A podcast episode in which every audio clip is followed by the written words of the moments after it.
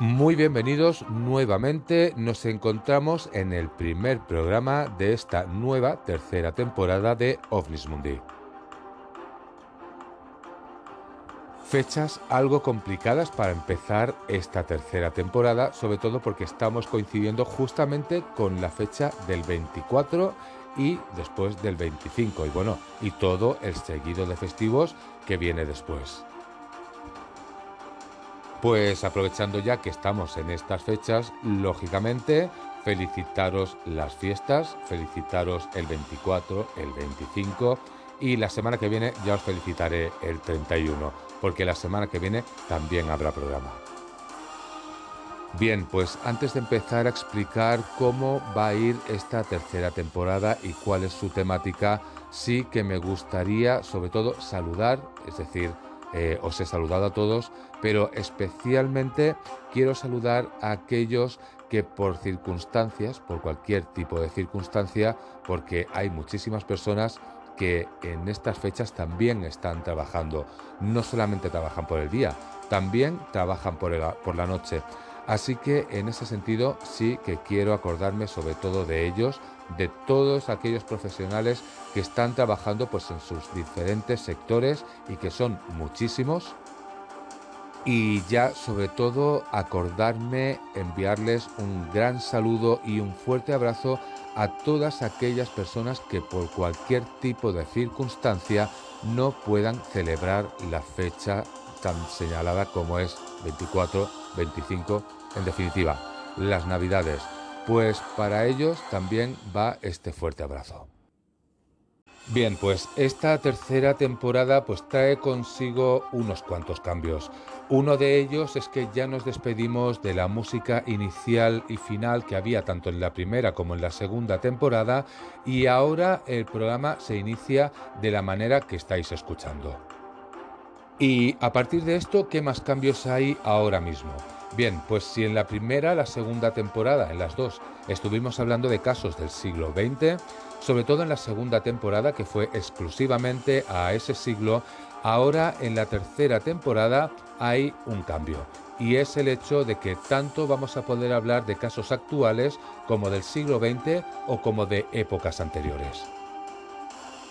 Otros cambios que van a ver serán a lo largo de la tercera temporada.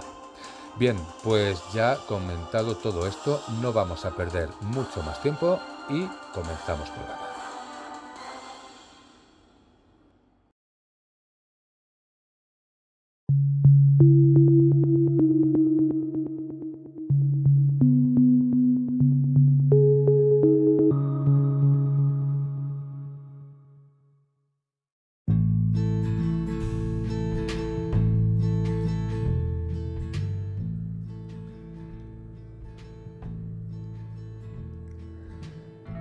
Comenzando a hablar un poquito de lo que nos toca, si tuviésemos que hablar de instituciones que se dedican a ocultar información a la opinión pública, la mayor parte de nosotros dirigiríamos directamente la mirada hacia los estados, hacia los gobiernos.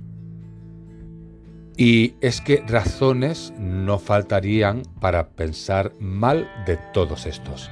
Pero bueno, Cambiando de tema, que no nos vamos a desviar, estamos hablando de instituciones. En este caso, hay otras instituciones que no son las públicas, pero que también se han dedicado a guardar todo tipo de informaciones.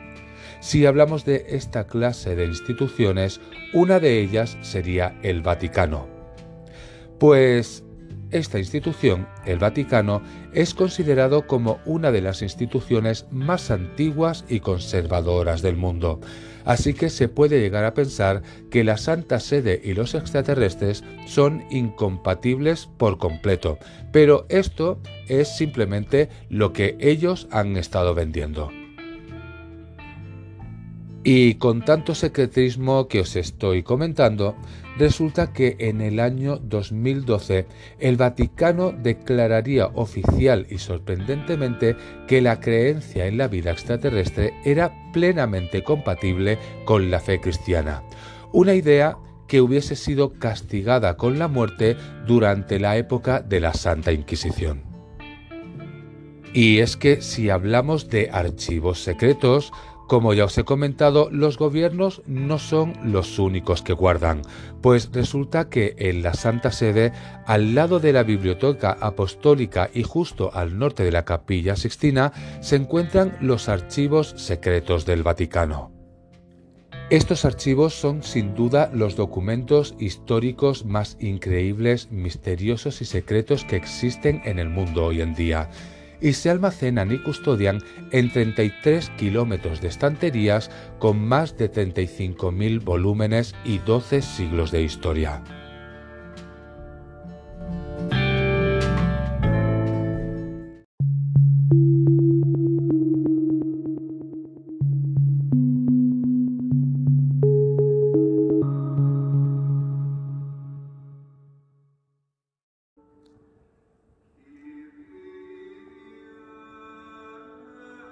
Bien, pues como la historia que vamos a explicar justamente va ligada al Vaticano, primero habrá que saber un poquito, aunque ya la mayoría lo conocéis, pero os voy a explicar un poquito cómo es su historia y cómo es fundado el Vaticano. Pues comenzaríamos explicando dónde está situado, pues que ya esto todo lo sabéis, que está situado en la ciudad de Roma. El Vaticano se erige como el Estado más pequeño de toda Europa. Es mundialmente conocida por ser considerada el centro neurálgico de la religión católica y el lugar de residencia del Papa. ¿Y cómo surge el Vaticano? Pues resulta que la historia de la ciudad del Vaticano va intrínsecamente ligada a la historia de Roma. El Vaticano, para aquellos que no lo sepáis, es un Estado independiente. Resulta que su historia, y como Estado independiente, data del año 1929 tras la firma del Tratado de Letrán. La ciudad del Vaticano alberga la Santa Sede, como ya sabéis, donde la máxima autoridad, así como el jefe del Estado, será el Papa. Bien, pues a día de hoy el Vaticano es considerado el país más pequeño del mundo y con menos población también mundial. Y si nos vamos un poquito más hacia atrás, ¿cómo nace el cristianismo? Pues resulta que en teoría nace con la muerte de Cristo. El cristianismo comienza su expansión desde Jerusalén a todos los rincones del imperio, hasta convertirse en el siglo IV en la religión oficial del imperio. Desde Roma los papas se hacen cada vez más fuertes y para el siglo IX el cristianismo comienza a extenderse por todo el continente europeo. Bien, os resumiré muy rápido porque es una historia muy larga y yo la voy a hacer muy corta. Pues resulta que durante el siglo IV se comenzaría a edificar sobre la colina vaticana lo que luego se convertiría en la Basílica de San Pedro, donde se diría que fue enterrado el primer papa. Los pontífices medievales entonces acabarían llevando a cabo la compra del terreno, mandando construir posteriormente un puente que comunicara con Roma. La arquitectura paisajística se encontraría desarrollada en función del Papa de turno. En el año 756 este dominio fue cedido de manera oficial al Papa Esteban II por parte de Pipino el Breve, monarca de los francos como agradecimiento por haberlo nombrado rey. Y con todo esto, lo que se conocería como los estados pontificios serían legalmente establecidos por Carlomagno en el siglo IX. Tiempo después, durante el año 847, el Papa León IV ordenaría construir una muralla para defender a los vaticanos, convirtiéndolo en un recinto amurallado que pretendía proteger la basílica y sus tesoros. Los estados pontíficos se habrían creado en la segunda mitad del siglo VIII gracias a la protección de quien ya os he comentado, de Carlomagno y Pipino el Breve, tras el regreso de la Iglesia Católica en el año 1377. La última parte de su historia a grandes rasgos es que hacia el año 1450 tendría lugar la construcción del Palacio Apostólico. Posteriormente sería el lugar de residencia de los pontífices. Tradicionalmente los papas tendrían poder sobre los estados pontifios hasta que en el año 1870 el gobierno italiano lo reclamó, produciéndose un enfrentamiento entre la Iglesia y el gobierno que culminaría con el Tratado de Letrán en el año 1929. Estos pactos reconocerían a la Ciudad del Vaticano como una entidad soberana distinta a la Santa Sede, convirtiéndose en el Estado-nación más pequeño del mundo.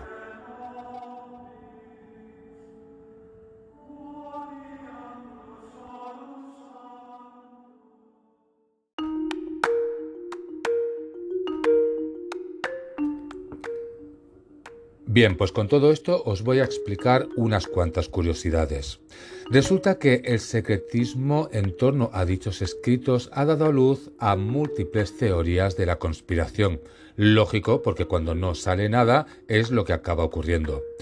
Pues resulta que la más extendida es que algunos de los archivos son referentes al mundo alienígena. Pues resulta que hasta el año 1881 nadie tenía acceso a ellos, ni siquiera los estudiosos del cristianismo. Fue entonces cuando el Papa León XIII los sacó a la luz de los investigadores. Pues otra cosa sorprendente para que lo sepáis es que muchos desconocen que el Vaticano posee un observatorio astronómico desde el año 1578. Se construyó en el siglo XVI cuando Gregorio XIII mandó construir la Torre de los Vientos en el Vaticano y la llenó de astrónomos y matemáticos y todos ellos jesuitas. Otro dato curioso es que en el año 1935 Pío XI lo trasladó a la residencia veraniega de Castel Gandolfo, sobre las colinas Albani, a unos 35 kilómetros al sur de Roma. Y si seguimos hablando de curiosidades del Vaticano, resulta que en el año 1981, es decir, ya no hace tanto, el observatorio fundó un segundo centro de investigación que se llama el Vatican Observatory Research Group, que sus siglas son VORG. Y este está en Tucson, en Arizona, en Estados Unidos, con sus oficinas en el Observatorio Stewart de la Universidad de Arizona. Y si hablamos de curiosidades, resulta que más sorprendente es todavía que en el año 1993, es decir, más hacia adelante todavía, concluye la construcción del telescopio conocido como VAT, VATT, Telescopio Vaticano de Tecnología Avanzada, en el Monte Graham, en el desierto de Arizona, que realiza sus funciones principales bajo la dirección del padre jesuita José Gabriel Funes. Pues este observatorio resulta que desarrolla programas en colaboración con muchos institutos astronómicos internacionales como el de Estados Unidos, Argentina, Italia, Canadá, Chile, etc. y es miembro de la Unión Astronómica Internacional. Y con todo esto que os estoy explicando, también se rumorea en ámbitos científicos que desde hace 10 años el Vaticano cuenta con un satélite de vigilancia en órbita que se llama Proyecto Siloé, cuya función sería para una alerta temprana en caso de aproximación de naves extraterrestres. Pero esto es solamente un rumor.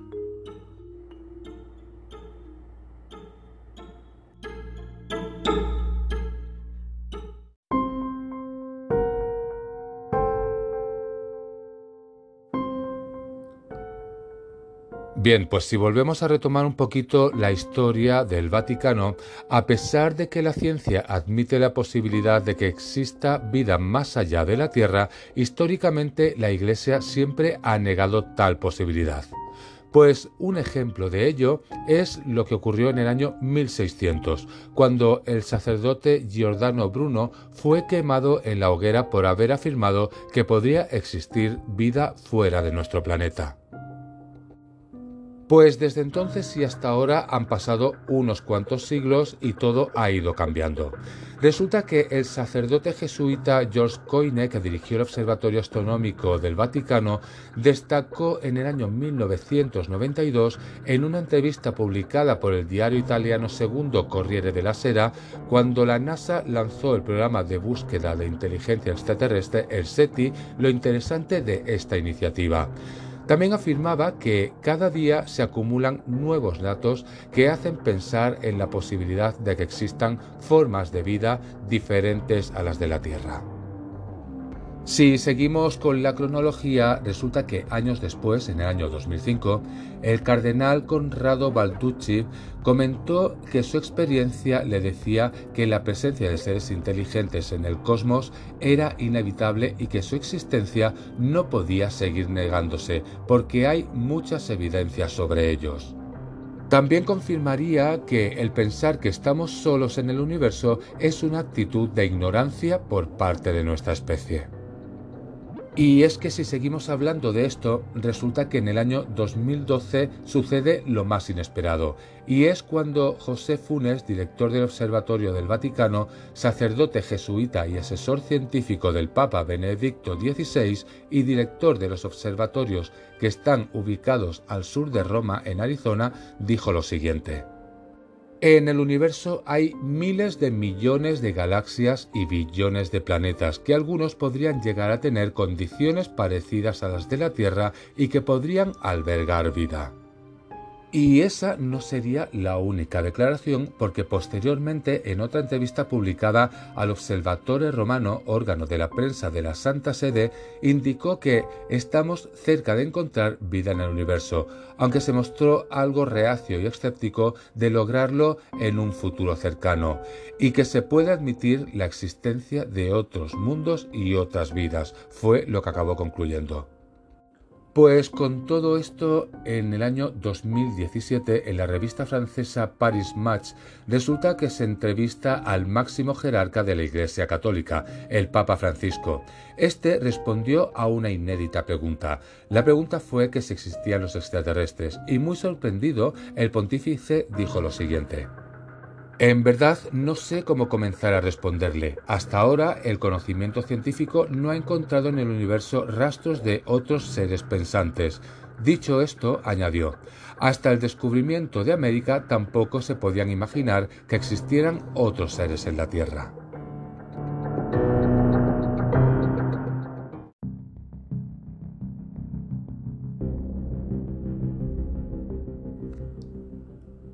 Ante todo esto podíamos pensar que ha habido un cambio de mentalidad pues poquito a poco, pero es extraño que resulta que hay un artículo del año 2016 en el cual habla de lo siguiente, y es que el titular dice que el Vaticano conocería la existencia de vida extraterrestre según una de las filtraciones de Wikileaks. No sé si recordaréis Wikileaks, pero fue una página que se dedicaba a sacar pues todos los trapos sucios de todo lo que había.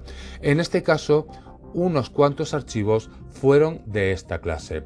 En unos emails entre el jefe de campaña de Hillary, de Hillary, Clinton en ese entonces, que se llamaba John Podesta, y el astronauta Edgar Mitchell, se habla de una guerra espacial inminente y se especula con que el Vaticano conoce la existencia de extraterrestres. ¿Y qué dirían esos archivos de Wikileaks en ese momento? Pues resulta que había filtrado una segunda tanda de correos electrónicos de John Podesta, quien en ese momento ocupaba el puesto de jefe de campaña de Hillary Clinton. Podesta cruzó correos electrónicos con Edgar Mitchell, un reconocido astronauta estadounidense que sostenía que el Papa conocía la existencia de la vida extraterrestre. Mitchell se mostraba preocupado por una posible guerra espacial porque, y entre comillas, la carrera espacial se está calentando, cerrando comillas. Estamos más cerca que nunca de una guerra en el espacio. La mayoría de los satélites que orbitan alrededor de la Tierra pertenecen a Estados Unidos, China y Rusia, y las recientes pruebas de arma antisatélites no alivian el factor del miedo. Eso es lo que escribió en uno de sus correos, pues según los mensajes los extraterrestres están dispuestos a ayudar a los humanos, pero temen que estos puedan tener tendencias violentas. Además, el astronauta ya fallecido resulta que sugirió que el Vaticano es conocedor de la existencia de vida extraterrestre. Tanto es así que en un mensaje a Podesta habla de reunirse con su colega católico Terry Mansfeld para ponerse al día del conocimiento vaticano sobre la vida extraterrestre.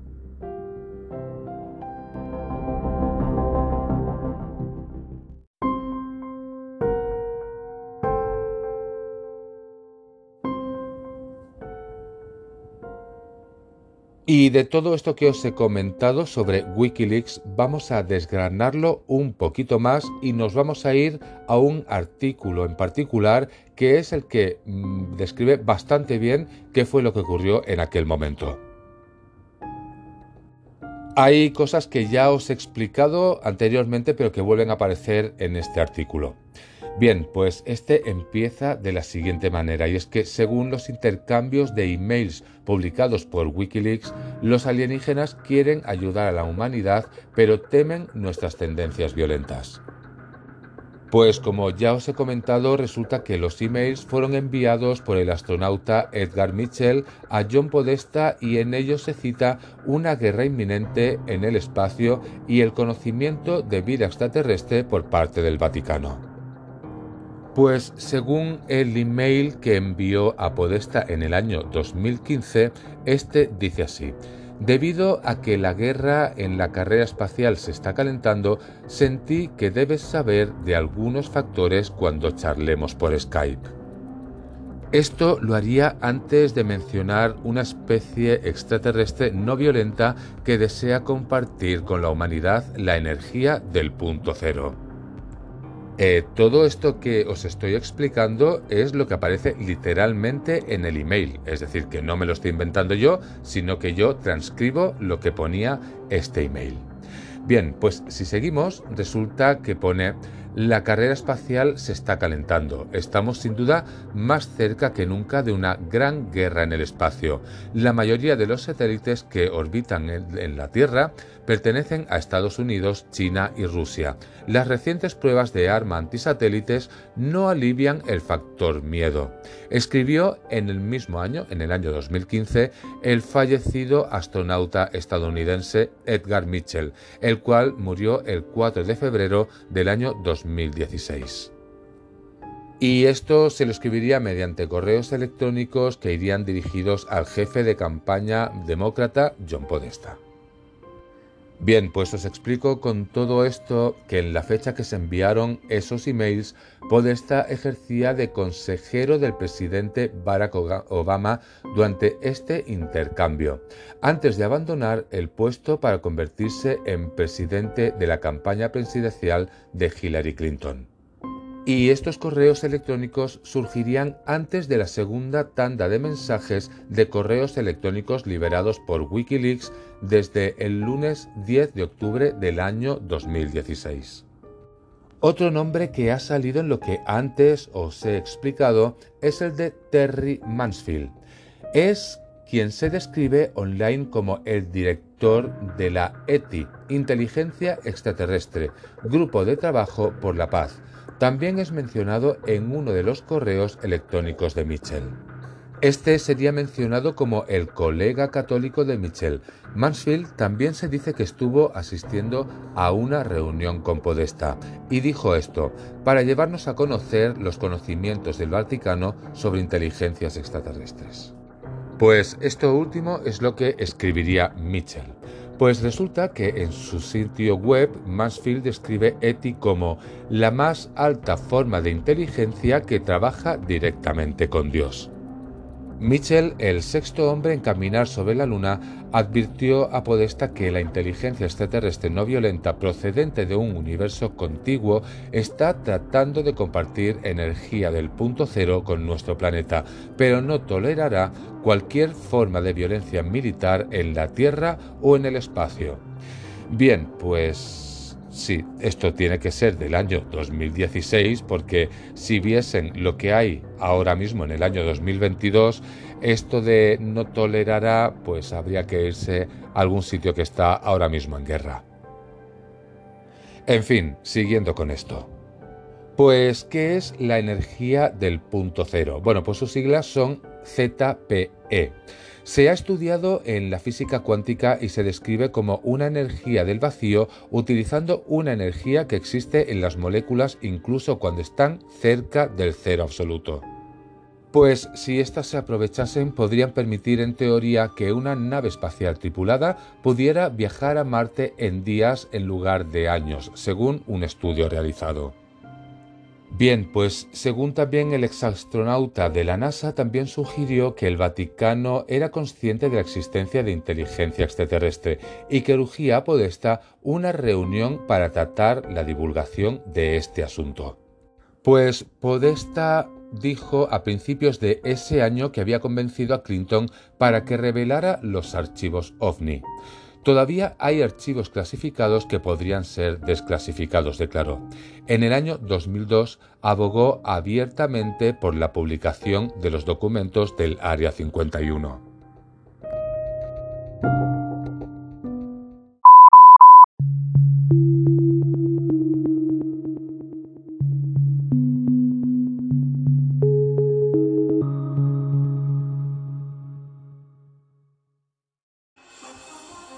Acabáis de escuchar las señales que dan paso a la segunda parte del programa de hoy y seguimos hablando de los ovnis y el Vaticano.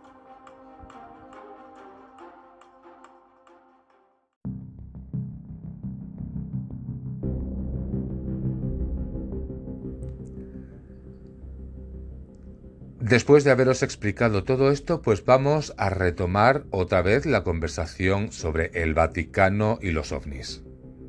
Y es que una de las experiencias que tuvieron con ovnis ocurriría en la noche de julio del año 1961 y le ocurriría a Juan XXIII, el Papa que acabaría hablando con un extraterrestre.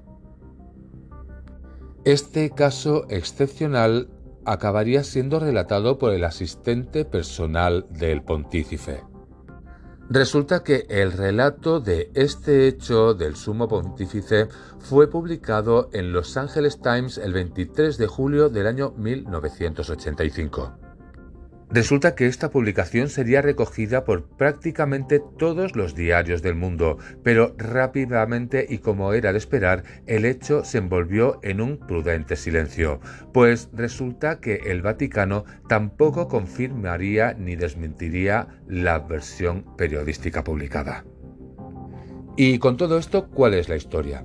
Pues resulta que el sacerdote Loris Capovilla, que se desempeñaba en esa época como secretario privado del Papa, fue el testigo directo de este hecho. Bien, con todo esto, ¿cuál sería el relato de Capovilla?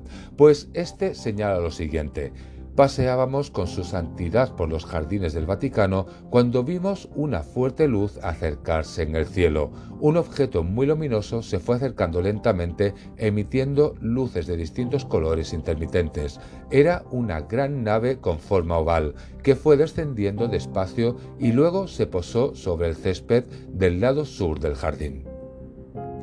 Y el relato seguiría de esta manera.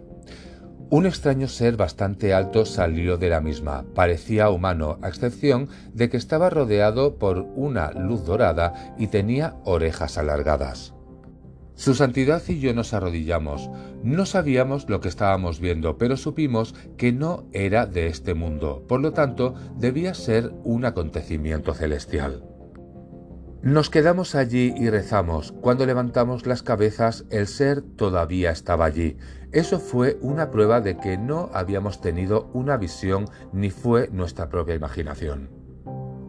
El Papa se levantó y caminó hacia el ser. Los dos estuvieron hablando durante unos 20 minutos más o menos. No me llamaron, así que permanecí quieto donde estaba. No pude oír nada de lo que hablaban porque estaban un poco lejos, pero veía cómo gesticulaban. Después de estos 20 minutos, finalmente el ser se dio la vuelta, regresó a la nave y subió a ella, que enseguida se elevó y desapareció en el cielo. Su santidad volvió hacia donde yo estaba y me dijo, los hijos de Dios están en todas partes, aunque algunas veces tenemos dificultades en reconocer a nuestros propios hermanos. Y después de eso continuamos nuestro paseo por el jardín como si nada hubiese pasado, pese a lo extraordinario de aquel acontecimiento, acabó relatando. Bien, pues esta narración sería una experiencia abierta al interrogante de la vida fuera de nuestro planeta para algunos, mientras que para otros reafirmaría el contacto de los numerosos hechos similares que constan en las referencias bíblicas. Y es que, dando más detalles de todo esto, Capovilla también indicaría y añadiría. Él nunca dijo nada de platos voladores, pero estoy seguro de que ambos teníamos a los visitantes en nuestras mentes.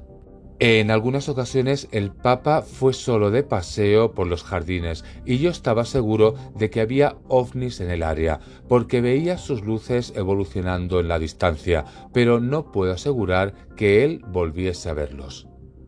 Desde ese evento que tuvo como protagonista al Papa Juan XXIII, Angelo Roncalli, la Iglesia Católica profundizó sus investigaciones en torno a los extraterrestres. Y es que la Iglesia no solamente es que acepte la existencia de vida extraterrestre, sino que incluso llegó a montar conjuntamente con la NASA en un lugar bastante secreto un centro de investigaciones para seguir de noche y de día los movimientos de esos seres y sus naves, a las que comúnmente se les llama ovnis y que muchos aún niegan.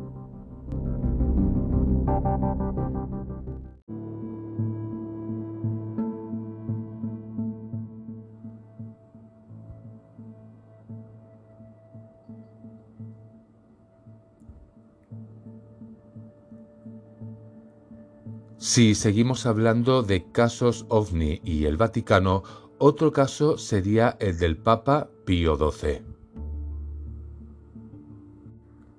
Y es que, siguiendo con el relato de testigos altamente cualificados, tenemos la experiencia que también tuvo el Papa Pío XII en la década de los años 50. Este sería un informe que sería redactado por el cardenal Todeschini, y este diría así. El soberano pontífice se mostró muy turbado y emocionado como jamás se lo había visto antes, y él mismo me confirmó. Ayer he visto un prodigio que me ha impresionado profundamente. Era el día 30 de octubre del año 1950 y alrededor de las 4 de la tarde, hacia mi paseo habitual en los jardines del Vaticano, leyendo y estudiando algunos documentos, ahí fui sorprendido por un fenómeno que no había visto antes. El sol se encontraba todavía bastante alto y aparecía rodeado por un círculo luminoso que no impedía mirar detenidamente al astro sin sufrir ninguna molestia. El objeto realizaba movimientos rotativos y circulares, desplazándose de izquierda a derecha y viceversa, y en el interior del mismo se veían algunos movimientos como de personas que iban y venían. Varias veces intenté ver de nuevo el globo, en condiciones atmosféricas similares, pero no tuve suerte. Todo fue en vano, no pude volver a verlo. Pues dos testigos, como dos papas, Juan XXIII y Pío XII, fueron quienes rompieron las barreras existentes hasta entonces entre la Iglesia y la prensa. Y es que relatarían con todo lujo de detalles sus impactantes experiencias. Y es que, como os he comentado anteriormente, en innumerables ocasiones la Iglesia ha mencionado la posibilidad de que exista vida similar a la nuestra en otros planetas. Y es que el aporte testimonial de los pontífices como también de sus secretarios privados en una época en la que prácticamente era tabú hablar de estos temas nos da una idea de lo importante que fue en su momento el hecho y contribuyó también y grandemente a que el Vaticano se decidiera a incursionar en el campo de la investigación de los ovni, como también lo hicieron en los últimos tiempos las grandes potencias. Con todo esto que os estoy explicando, volvemos a lo que era el inicio del programa, y es que en los subsuelos del Vaticano se esconden misterios y enigmas que nosotros ni podemos llegar a imaginar y que quizás alguna vez se den a conocer, al menos parcialmente.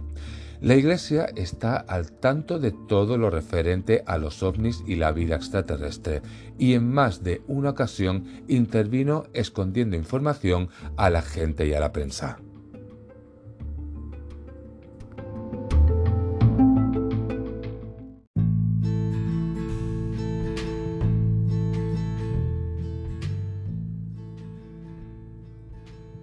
Y si tenemos que seguir hablando de Pío XII, resulta que el Papa atestiguó haber asistido al mismo fenómeno el día 31 de octubre, el día 1 de noviembre y el día 8 de noviembre de ese mismo año. Pues sería una experiencia que ha sido interpretada por los investigadores como el avistamiento de un ovni ante la mirada atónita del ocupante de la silla de San Pedro. Cabe recordar que Pío XII salvó de que murieran durante la Segunda Guerra Mundial miles de judíos, aunque la historia no le ha dado su verdadero lugar. Y con todo esto pues vamos a ir a algo un poquito más actual. Hablamos pues del 13 de marzo del año 2013 que es cuando se daba a conocer a Jorge Mario Bergoglio como el Papa número 266 de la historia de la Iglesia Católica. Pues conocido ahora mismo como el Papa Francisco, resulta que días después llegaría desde Argentina información confidencial que aseguraba que él, en años pasados, mantenía largas tertulias con uno de los pioneros de la investigación del tema ovni de aquel país. Y es que el Papa Francisco, antes que no era Papa, pues tenía las conversaciones con don Pedro Romaniuk. Es decir, que actualmente, ahora mismo, hay en el Vaticano un Papa sensibilizado con este tema. Y es que si hay que hacer referencia a temas de extraterrestres y de ovnis en lo que es la Iglesia Católica, pues resulta que también hay que hacer mención a lo referido por el asesor del Papa Juan Pablo II, Monseñor Corrado Balducci. ¿A quién nos referimos para aquellos que no conozcáis quién es? Pues resulta que es exorcista para la Arquidiócesis de Roma y prelado de la Congregación para la Evangelización y la Sociedad para la Propagación de la Fe. Y es que resulta que Monseñor Corrado Balducci sostenía que el contacto extraterrestre es real y que los encuentros con los alienígenas no son demoníacos ni se deben a trastornos psicológicos ni son producto de posesiones de entidades. Y no se quedaría en esto solamente, sino que también diría que el Vaticano hacía un seguimiento directo de incidentes de estos encuentros reportados a las nunciaturas o embajadas en diferentes países y que el Santo Padre Juan Pablo II solicitó a las personas más cercanas que cuando estuviera Balducci en la televisión le hablaran para escucharlo. Es decir, el Papa peregrino tenía un gran interés en el tema. Y si resulta que de todo se habla y se rumorea, hay un rumor del Vaticano. Resulta que el Vaticano no ha sido ajeno a esta información ya que se afirma que a finales de los años 40 hubo una reunión entre varios representantes de países, entre ellos Estados Unidos, quien se dice que tuvieron un encuentro directo con seres extraterrestres, un hecho que de comprobarse sería la noticia más importante de la historia de la humanidad. Y con todo esto, entre archivos, verdades, rumores e historias, vamos ya camino hacia el final del programa de hoy.